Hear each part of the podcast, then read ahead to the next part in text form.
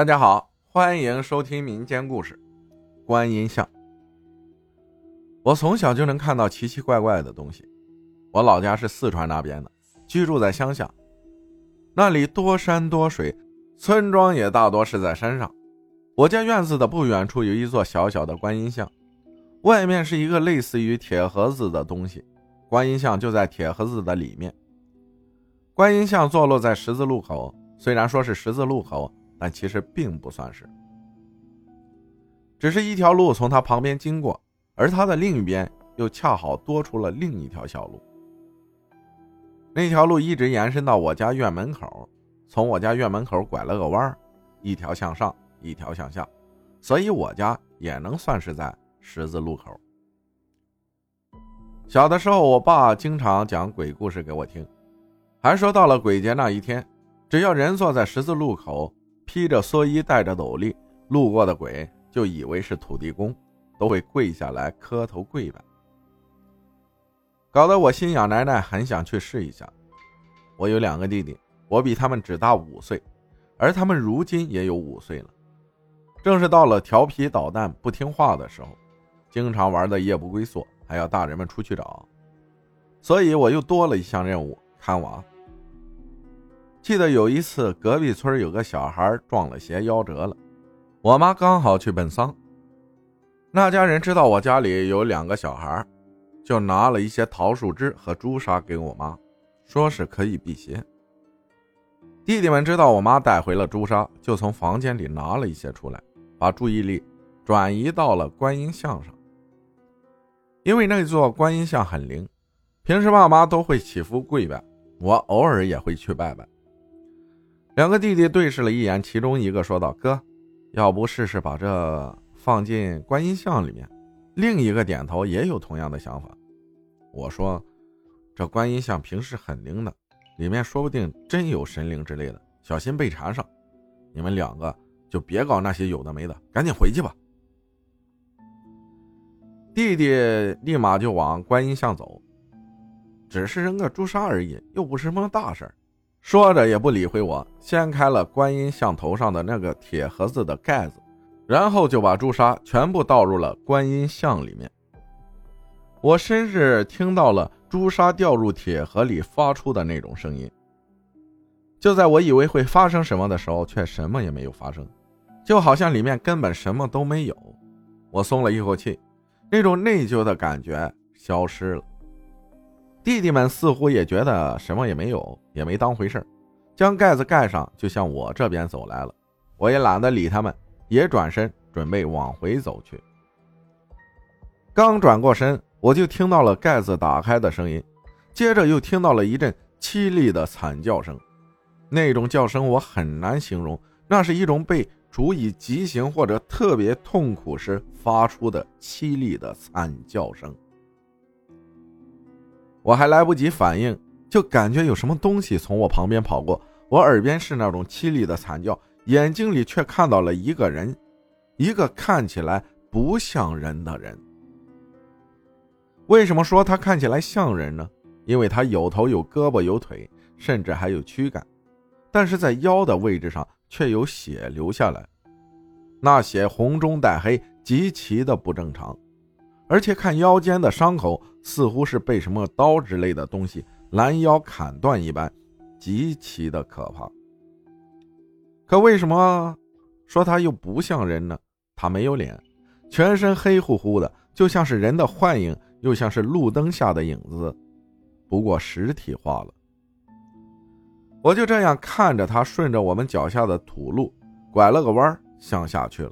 他的速度很快，我几乎来不及反应。就看到他的身影消失了。意识到什么之后，我的后背一阵发凉，冷汗立刻把我的衣服都打湿了。后面的两个弟弟也像是反应过来什么似的，开始大哭起来。我妈在屋子里做饭，听到我弟的哭声，以为是我欺负了他们，在屋子里骂了我一声，让我赶紧带他们回去吃饭。我还在后怕之中没吭声。我妈这次觉得有些不对。赶紧走了出来，我弟弟就像看到了救星似的，向着我妈扑过去，边哭边指着地上说道：“血，有血！”我妈看了一眼地上，骂了一声：“哪来的血？赶紧回家吃饭。”他又看了我一眼，让我赶紧回去。到了晚上睡觉的时候，我的两个弟弟同时发起了高烧，并且开始胡言乱语起来。我爸以为是感冒发烧了，连夜去了医院。然而各项指标都很正常，但弟弟们仍旧高烧不退。第二天早上，我醒来的时候，看到了床边的地上有一大滩血迹，很是恐怖。那血就堆积在一起，就好像是一个流着血的人在我的床前站了很久很久。我立刻就想到了那个被拦腰斩断的人，会不会是他一直站在我的床前，一直盯着我？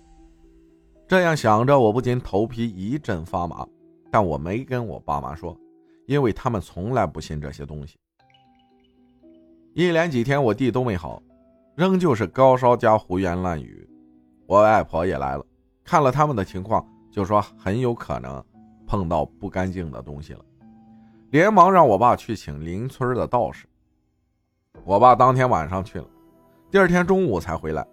那道士差不多四十多岁。一到我家就意味深长地看着我，让我莫名其妙。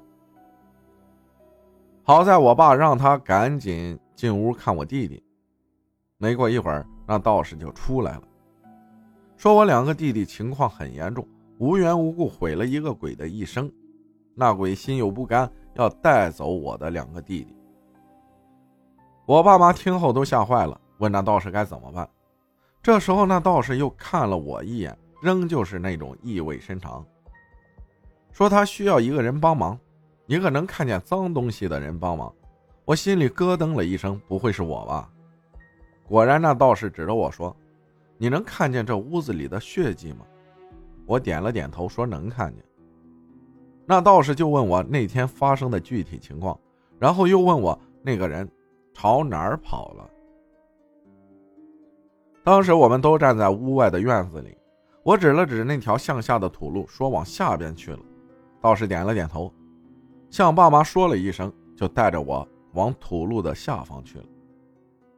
我和那道士一路上也没多说什么话，只是走了很久很久，直到下到了那条路的尽头，也没看见那个鬼的身影。于是道士又往回走，走到一条岔路口的时候，他停了下来，问我有没有看到血迹。我在土路上找了找，直到在那一条岔路口，我看到了一滴红里带黑的血迹。我说看到了，然后道士就让我跟着血迹走，他跟着我走。那条岔路是往山上去的，一路向上直达山顶。这座山特别的高，山顶上方是人们种的水稻、玉米之类的农作物，在那农作物的中间有一条河。河也没有多宽，大概五六米的样子，但却很长，一直延伸到另一边，往悬崖下方去了。这个时候，已经是下午五点左右的样子了。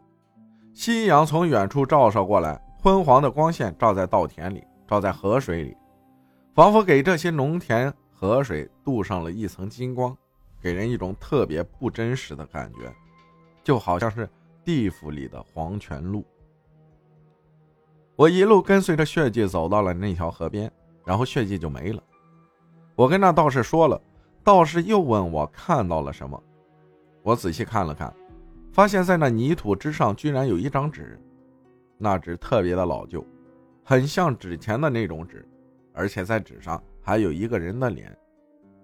我当时很是奇怪，这纸上怎么画了一个人脸？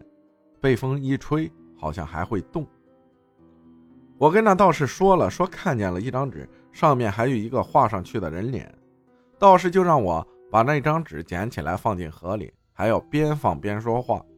画的内容是这样的：我现在就送你去比试，你也别念叨那两个小孩子了。小孩子不懂事，就放过他们，以后在那边好好的。我照做了，也照说了。本来纸张沾水应该立马就湿，并且停留在地上，只有被风吹的时候才会往前飘一段时间。哪知道这纸一沾水，就像是漂浮在水面上一样，而且还在往河的对岸飘起。当时是没有风的。我心里惊得不行，看了一眼道士，见他没什么反应，我又看了一下那张纸，那纸越飘越快。不知道是不是我的错觉，我感觉那张纸似乎很是高兴，就好像是一直不归家的人突然有一天回家去了，那种兴奋感。四周安静极了，连鸟叫声和虫鸣声都没有。我就看到那张纸飘到一半了，还能看到它四周荡起的水花，夕阳的余晖洒下，河水金灿灿的，好像河的对岸真的就是彼岸。很快，他就飘到了远方，直到再也看不见他了。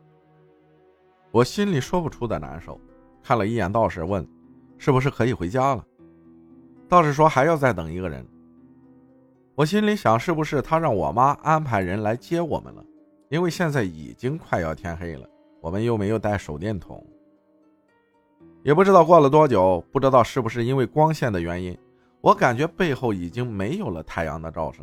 但我所站的河边却依旧是金灿灿的，就好像下一秒光线就会被黑暗吞噬一样。好在这个时候，我看到了水稻田的上方，也就是我们来时的那条路上，有人在向我们招手。我兴奋地看着道士说：“我妈找的人到了。”道士没有说话，只是站起身来告诉我可以走了。我就向着那个人的方向走去。这个时候，连河边的太阳也没有了，四周黑的有些可怕，但我却并不害怕，因为前面有人在等着我们呢。过了一会儿，我走到了那个人的旁边，不知道是因为黑还是他没有开手电筒的缘故，我看不清他的脸。我刚要和他说话，却看到他向着我们相反的地方走去，他的嘴动了动，好像在说“谢谢”“再见”之类的话。我情不自禁扭头问他：“你不回去吗？”道士却拉了一下我的手，让我别说话。我哦了一声，再次回头时却看不到那个人了。我们回到了家，爸妈赶紧问道士怎么样了。道士就说明天我弟弟他们就会好起来。我妈想留他吃晚饭，他却拒绝了，只是看着我说：“那两个孩子完全是沾了我的光。”我还要再问。但他已经扭头走了。